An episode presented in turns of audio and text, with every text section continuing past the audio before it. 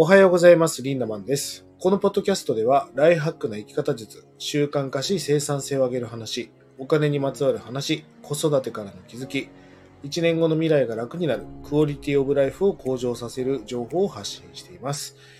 えーこの朝活ポッドキャストではですね、第二領域と言われる人生にとって重要だけど、緊急ではないこと。まあ、これをやっていかないと未来を変えることができませんから、えー皆さんの朝のデッドスペース、えーこの時間を使ってね、ご飯を食べながら、歯を磨きながら、えーもうね、えメイクをしながら、耳で参加していただいて構いませんので、えその耳からね、え情報を得ていただいて、第二領域にしていこうという時間でございます。えスタイフのアプリをダウンロードされてない方は、ぜひね、アプリをダウンロードして聞いていただけると、コメントをしたりとか、後で倍速で聞いたりできますから、ぜひね、アプリをダウンロードして聞いてください。え放送が終わった後にね、ぜひアウトプットも兼ねて、コメントとか、いいねとかしていただけると嬉しいなと思っております。よろしくお願いします。いやー、今日も眠いですね。あの、一昨日やらかしてしまったんで、寝坊してしまったんでね、頑張っていきたいと思います。えー今日のテーマは、アンチとどう向き合っていくのかというお話についてお話していきましょう。ちょっと水飲みます。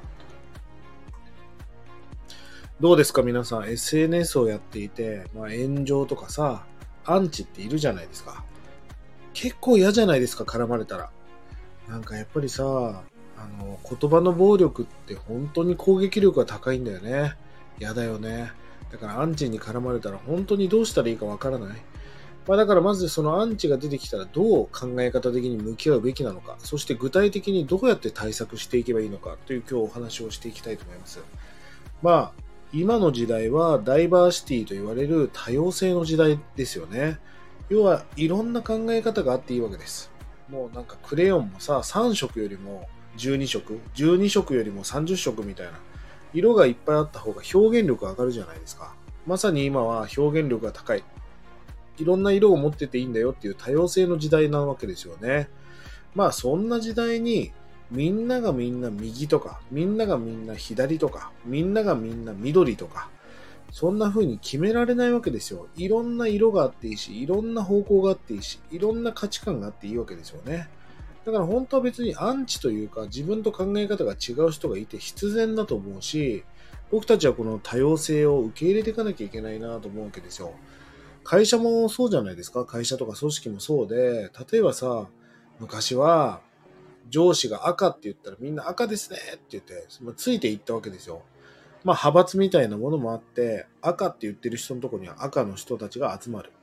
まあそうすると、その赤に入った人たちが次のね、昇進していく、えー人たちになるわけですよ。まあそんな感じでどの組織に属するかみたいなものが昭和なんか特にすごく大事な時代だったんだけど、まあ可愛いじゃないですか。自分が赤だって言ったら赤に賛同してくれる人が可愛いですよね。でも、この令和の時代っていうのはどういう時代かっていうと、赤ばっかじゃダメだと思うんですね。なんでかっていうと、そのやり方だと青とか黄色のお客さんが取れないし、伸びていかないわけですよ。要はどれだけ自分のグループに自分と反対意見の俺は赤だって思うんだけど黄色とか青とか緑みたいな人たちがいることによってそういうお客さんも取っていくことができるわけですよね。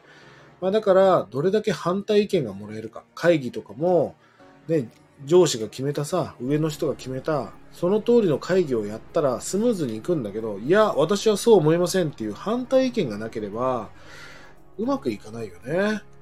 あれどこだったかな？明治だったかな？どっかお菓子メーカーがちょっと前にね数年前にあのこう茶色いパッケージのチョコレートを出したんですよね。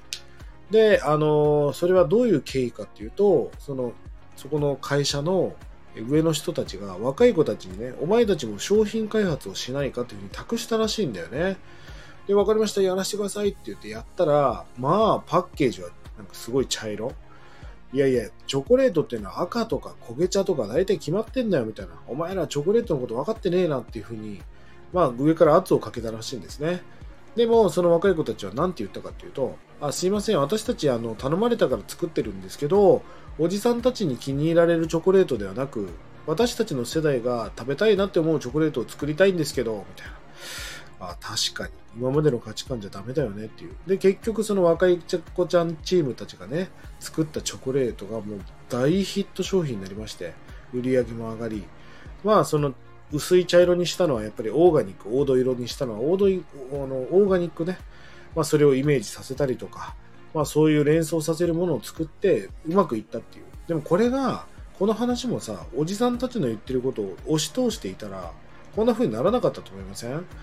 だから、まあ本当に多様性の時代っていうのを受け入れなければいけない。ということは別にアンチなんかいて必然だし、いた方がいいんだっていう価値観もありますよね。いや、でもそうは言っても、やっぱりアンチとかにコメントされたら嫌じゃないですか。俺だって嫌だよ。うん、嫌なんだけど、でもね、今日の話を聞くと、アンチって大事だなってことも分かってくると思うんです。じゃあ、アンチっていうのは何かっていうと、まあ自分とは、自分が A だって言ったら、いやいやいやいや、B でしょ。何言ってんのこいつバカじゃないの？みたいなのがアンチじゃないですか。要はそのアンチっていうのはどういうことかっていうと、人気のバロメーターだなと思ってるんです。うん。あの、アンチがいる人っていうのは人気者で、アンチがいない人は人気もない、要は眼中ないってことですよね。うん。例えば、アイドルグループまあ過去に AKB とかさ、モーニング娘。とか、もっと前で言うとおにゃんこクラブとか、まあ数々のアイドルチームがいましたが、皆さん、そうね、誰かいいかな、メロン記念日。メロン記念日って知ってます？なんか一時期ボーンって出てきたまあ、アイドルグループがあるんですけど、どうでしょう？今、僕がこの話してるこの瞬間にメロン記念日のこと考えてる人、地球上に一人もいないと思うんですよね。だから、一人もいないということは、その、例えば2ちゃんとかそういう SNS とか X とかにね、メロン記念日のバッシングとか、アンチコメントをする人はいないじゃないですか。だって眼中ないわけだから。じゃあ、例えば AKB とかってファンも多いですよ。でもアンチも多いんですね。もうそれは表裏一体だから、まあ、二元論みたいな、陰陽みたいな話で当たり前なんです。トヨタだって人気車ですよね。だけどトヨタのアンチサイトとかいっぱいありますし、ソニーとかも素晴らしい会社だけど、ソニー大嫌いじゃって言ってる人たちもいるわけですよ。つまり、アンチがたくさんいるってことは、その人に注目が集まってる。まあ、ある意味人気のバロメーターだなと思うわけですよね。だからどうでしょう？皆さんアンチ来てます？アンチが来てないんであれば、まだまだ眼中ないってことですよね。アンチコメントが来たらすごい凹むかもしれないけど、私もこれぐらい注目される人になったんだなっていうふうに、やっぱり解釈を変えていくっていうことが大事だなと思うんですよね。いや、どうやってファンを作っていくかっていうと、例えばミュージシャンなんかが分かりやすいんだけど、例えばさ、 B'zっていうロック、ロック歌手がいるじゃないですか。で、 B'zがね、いや、俺たちも時代に合わせなきゃいけないなということで、今日はアンケートを取りたいと思います。えみんな俺たちにどういう曲を歌ってほしい？みたいな。いや、ラップをやってほしいとか。いや、 B'zに演歌を歌ってほしいみたいな。いろんな意見を全部受け入れちゃったらさ、もうビーズの良さなんかなくなるじゃないですか。もうなんだったらロックミュージシャンってさ、俺のロックがわかんねえやつは俺の前から立ち去れ。俺のファンにいる必要はないみたいな。そうやって尖ることによってファンっていうのはできていくんですよね。まあ、パレートの法則って言われる2対8の法則っていうのがありますが、まあ、まさに2対8で、あの、自分のこう信念を貫き通した時に必ず、いやいや、そう思いませんっていう人が出てくる。なんだったらもう8割は消えていく。とあなたが尖れば尖るほど。でも尖れば尖るほど残された2割っていうのは超コアファンになっていくと思うんですよね。いやいや、俺の音楽性はこういう感じだっていう感じ？うん。だから万人受けするものっていうのは、コアファンができないんですよね。まあそういう意味ではこう尖っていくっていうのはすごい大事なことだと思うんですよ。逆に言うと反対意見がないってことの方が怖くないですかね？そういう人気商売の人たちっていうのは。まあすごい大事なことだと思うんですね。さあ、あのー、じゃあね、具体的に皆さんが X とかやっててさ、スレッズとかインスタグラムこれからやればやるほどね、そういうちょっと反対意見みたいな、なんだったらアンチみたいな人も出てくるわけです。まあ、TikTok とかひどいね。民度が低いなって思いますけども、まあ、アンチコメントめっちゃ来るし、まあ、X は最近アルゴリズム変わってなかなかしづらくなっちゃった。えブロックされるとそのアカウントね、すぐバンされたりするから、なかなか難しくはなってきたと思うんだけど、やっぱりまだね、クソリプって言われる、なんだこいつみたいなやつがやっぱりいるわけですよ。そんなアンチが出てきたらどうするかです。まあ、これね、もう絶対的絶妙なやり方があるから皆さんこれもう習得しといてくださいね。えー、アンチが出てきたらですね、クイックブロックです。もう、有無を言わさず、何も考える必要ないです。もうとにかくわーって、お前は何言っとんねん、ボケっていうふうにこう、アンチコメントが来たら、すぐクイックブロックしてください。もう今目の前で、その瞬間で絡む必要もないし、すぐブロックしてほしいんですね。で、これさ、SNS だからこういうふうに思うけど、じゃあこれリアルだったらどうですか？自分がこう思うんだって言ってる時に、うるせえこのクソバカ野郎っていう、口頭で言われたらなんだこいつ、気違いかなって思いませんか？思いますよね。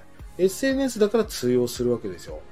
そんな人世の中ではもう全く通用しないし、面と向かって言ってこれないわけだから、まあそういう人はもうちょっと論外だなということで、何の迷いもなくクイックブロックです。即ブロックするっていうことが重要ですよね。なんかそのブロックすることに抵抗がある人がいて、真摯に受け止めて、真摯に対応する人もいるんだけど、もうそんなもんね、気にしなくていい。そいつね、かなりやばいやつです。世の中的に言うと。いや、俺だってアンチコメントなんかまずしたことないよ、そんなに。思うことはたくさんあるよ。でもいろんな価値観があっていいじゃん。えそういう人はね、クイックブロックするっていうことがすごい大事なことなので、ぜひ皆さんアンチが出てきたら、もう何の一点の迷いもなく、ブロックっていうのをぜひやっていただきたいなと思っております。さあ、ではここからはね、皆さんのコメントなんかを拾いながら、えー、今日のお題に関することでもいいですし、お題から外れてもいいです。えー、ぜひね、皆さんの質疑応答をやっていきたいと思いますから、コメント拾っていきます。え、香り、メロン記念日って知っていますが、もはや誰だったか覚えてないです。いや、俺も覚えてないし、まあ当時もぶっちゃけ聞いてなかったけど、そんな人がいたなと思いますよね。まあそういう人なんかもう話題にも上がんないよね。はい。ななちゃん。アンチの人や雰囲気を避けてきた、えー、アンチの人や雰囲気を避けてきた傾向にあります。傷つきたくないが根底にありますが、アンチの方と対峙していく情熱が無駄に感じてしまうというのもあります。今はあなたはそういう考えなので、私はこうよと言える心臓も養っています。飲みの心臓ですが。うん。あのー、まあ、僕はエステとかも経営していますし、美容室も経営しています。まあ、ホテルなんかでもそうなんだけど、結構レビューを見ますよね。そのサロンがどういうサロンなのか。そこの、そこに来た過去のお客さんが何を感じたのか。まあ、これって大事じゃないですか。楽天のレビューとかも見て買うじゃないですか。で、このレビューにあの、ちょっとアンチ、アンチというか、なんかこの、例えばホテルで言うとさ、えー、例えば枕がちょっと匂いがしたから嫌だったみたいな。タオルが生乾きで臭かったみたいな。えー、隣の部屋がめっちゃうるさかったとか。よくまあそういう、なんか、あの、コメントがよく出るんですけど、実はクレームっていうのは大事なんですね。一番怖いのは、クレームを言わずに消えてったお客さんが一番怖いわけですよ。クレームっていう、クレーマーっていうのはひっくり返ると大ファンになっていきますから、まあクレーマーをどれだけ大切にするかってことが大事なんですね。じゃあ何が大事かっていうと、そういうアンチというか、そういうなんか反対意見のコメントを書かれた時に、どう対応するかっていうことを見せるっていうことが大事なんですね。え、例えばその枕が臭いってなった時に、え、ホテル側からね、え、今回はご迷惑をおかけして申し訳ありませんでした。今後こんなことがないように、もう全身全霊でスタッフ一同ね、力を合わせてこういうことがないように再発を防止していきます。本当に貴重なご意見ありがとうございました。もう本当に嬉しいです。あの、次来た時には絶対そんなことがないように、もう今日からすぐ全処して改善していきますので、えー、またのご利用お待ちしております。本日は貴重なご意見本当にありがとうございました。という真摯な回答をすることによって、僕はね、まあ、枕は臭いというコメントもあるけど、ここはちゃんと改善してくるだろうなっていう。しかもこの、この体質、この考え方を持ってる、えホテルのマネージャーがいるんであれば、きっと食事も美味しいだろうし、きっと他のホスピタリティも素晴らしいんだろうなってことが連想できますよね。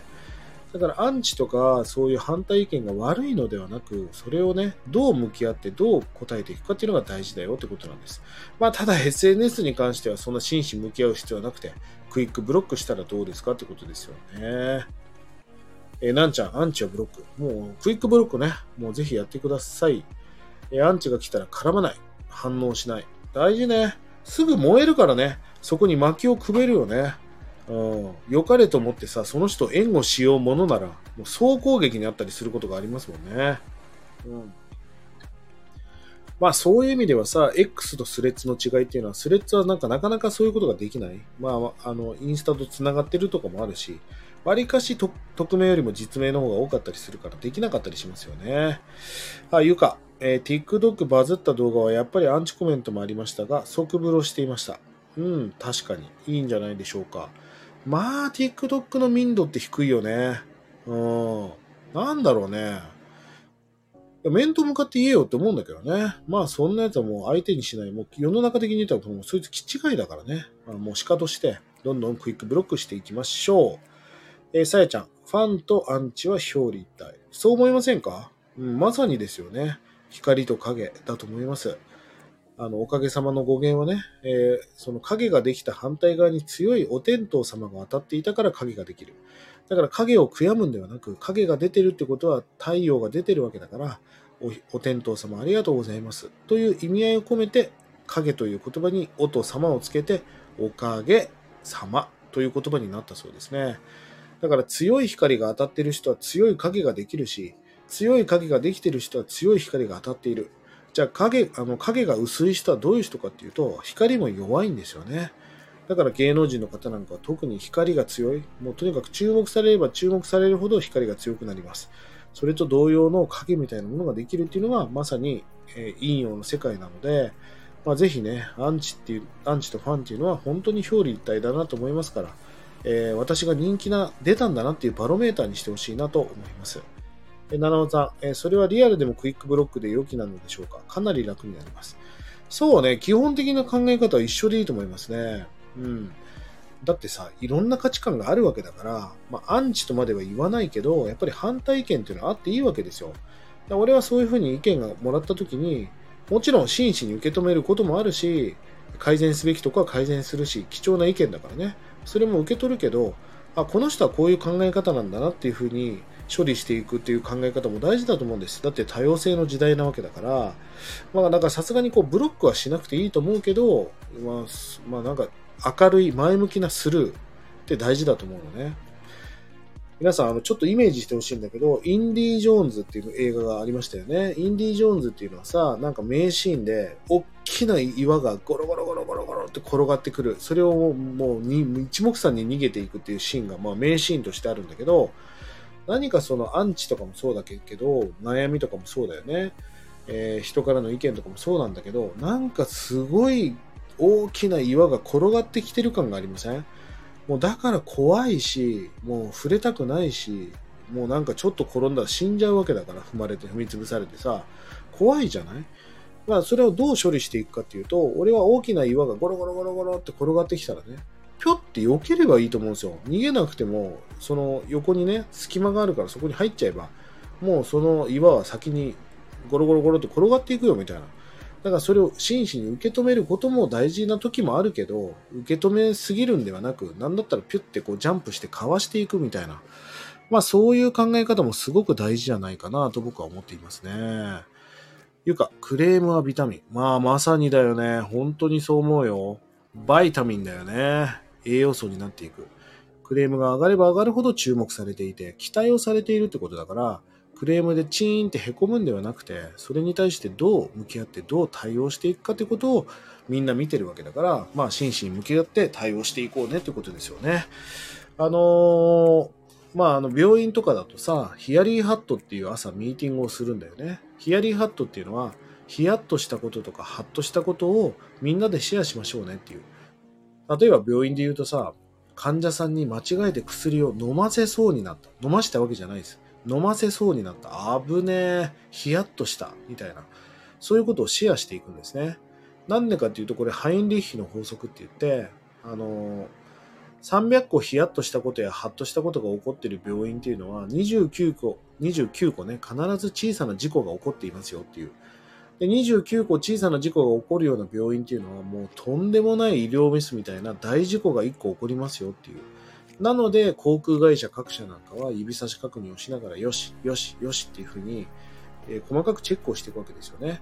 その300個のヒヤリーハットをすることによって、まあ、航空機でいうと墜落しますからね、墜落みたいなものを防止していくと。まあ、そういう考え方があります。まあ、病院なんかはね、ヒヤリーハットをやってるときに、ヒヤリーハットが出ないと怒るんです、怒られるんですね。まあ、だから本当はヒヤリーハットがないっていうのはいいことなんだけど、絶対あるんですよ。あの、ちょっとしたことだけど、なんだろうな。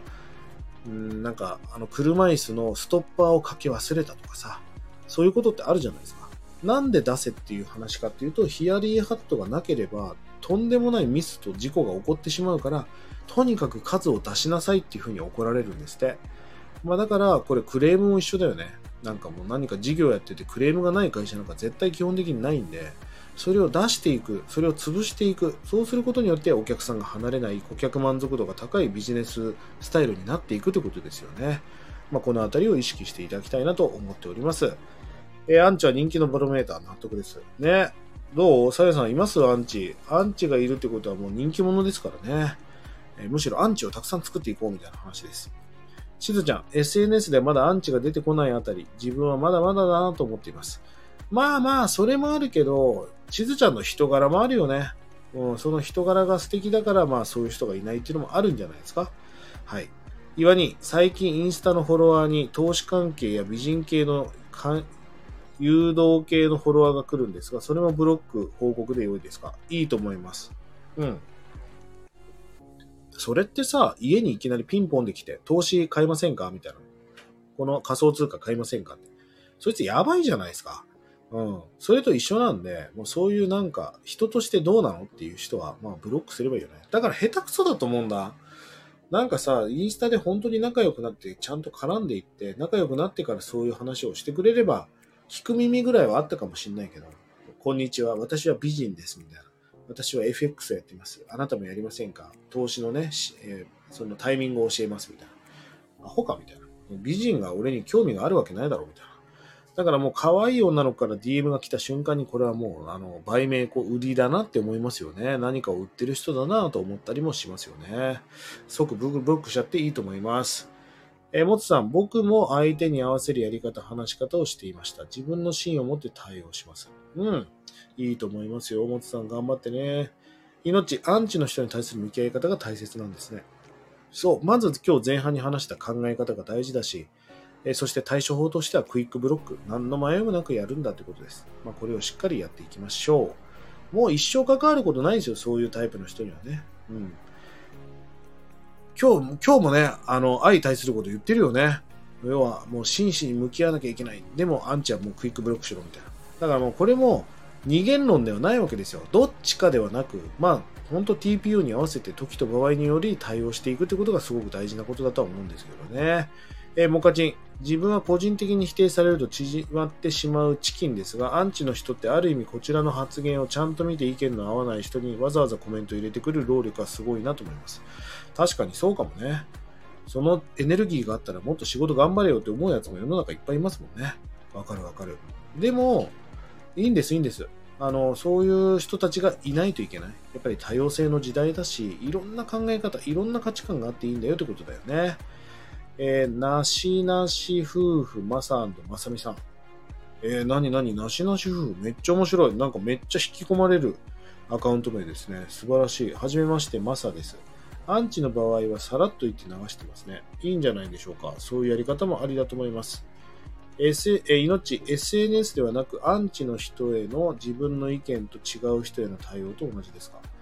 アンチの人への自分の意見と自分違う人への対応。まあそうですね。前向きなスルーってすごく大事なことだと思うので、まあぜひぜひそんな風にやっていってください。でも、アンチが言ってることだって正しいこともある。そう言われる何か根拠もあったりするわけだから、まあそれは真摯に受け止めながらね、改善するべきところは改善していくっていうことが重要だと思います。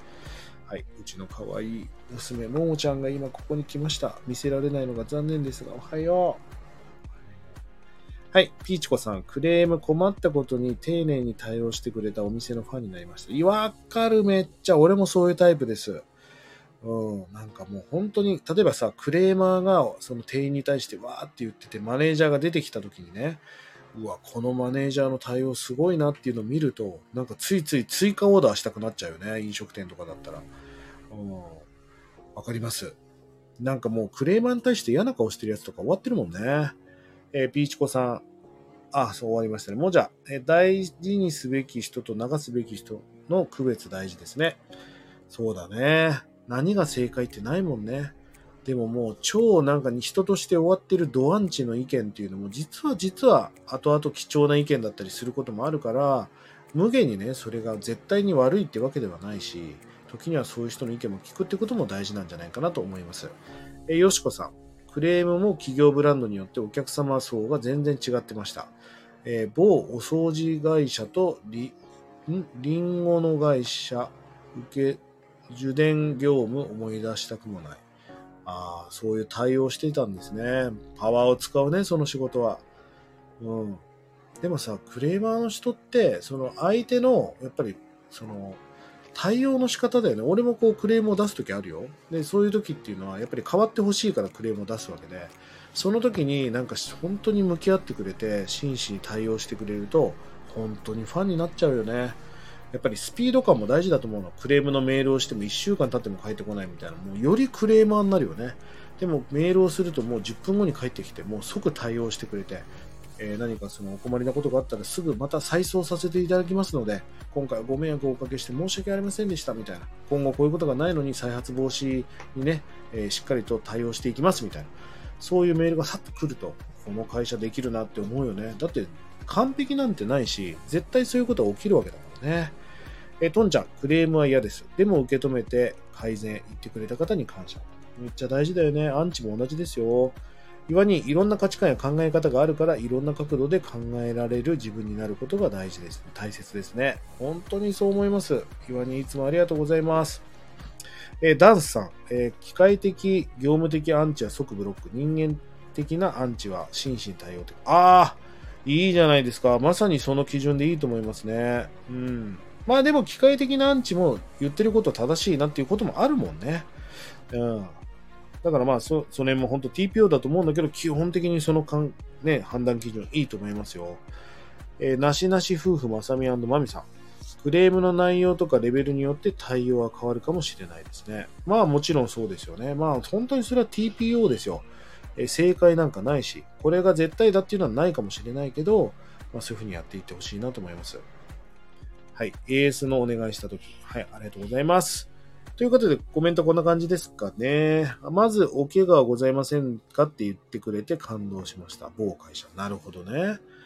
素晴らしいね。そういうクレーム対応してくれる会社っていうのはもう全てにおいてね、そういう向き合い方をしていますから、商品開発とか、えホスピタリティとか、えインフラも含めまして、まあ、そういう会社は本当に素晴らしい会社だなと思っております。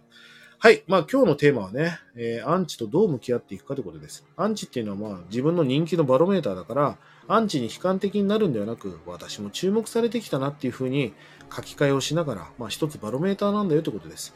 じゃあアンチが出てきたらどうするか。まあそれはもうクイックブロック、SNS は特にですけど、もう即ブロック。そんな危ないやつとも付き合う必要はないし、一生関わる必要はないんでね。あの、そうしたらクイックブロックするっていうのが大事かなというお話をしてまいりました。えー、ぜひね、えー、皆さんのこのアンチに向き合い方、取り入れていただいてね、1年後の未来をより良くしていってほしいなと思います。えー、下の概要欄に LINE オープンチャットを後で貼っておきます。ぜひね、登録されてない方は登録してください。まあ、無料の勉強会とか、様々な情報を発信していますので、ぜひ LINE の方も登録をしてください。えー、取り上げてほしいテーマやお題がありましたら気軽にコメント、DM よろしくお願いいたします。えー、また明日も朝6時半からやりますので、ぜひ来てくださいね。えー、それでは今日も素敵な一日をリンダマンでした。まったねー。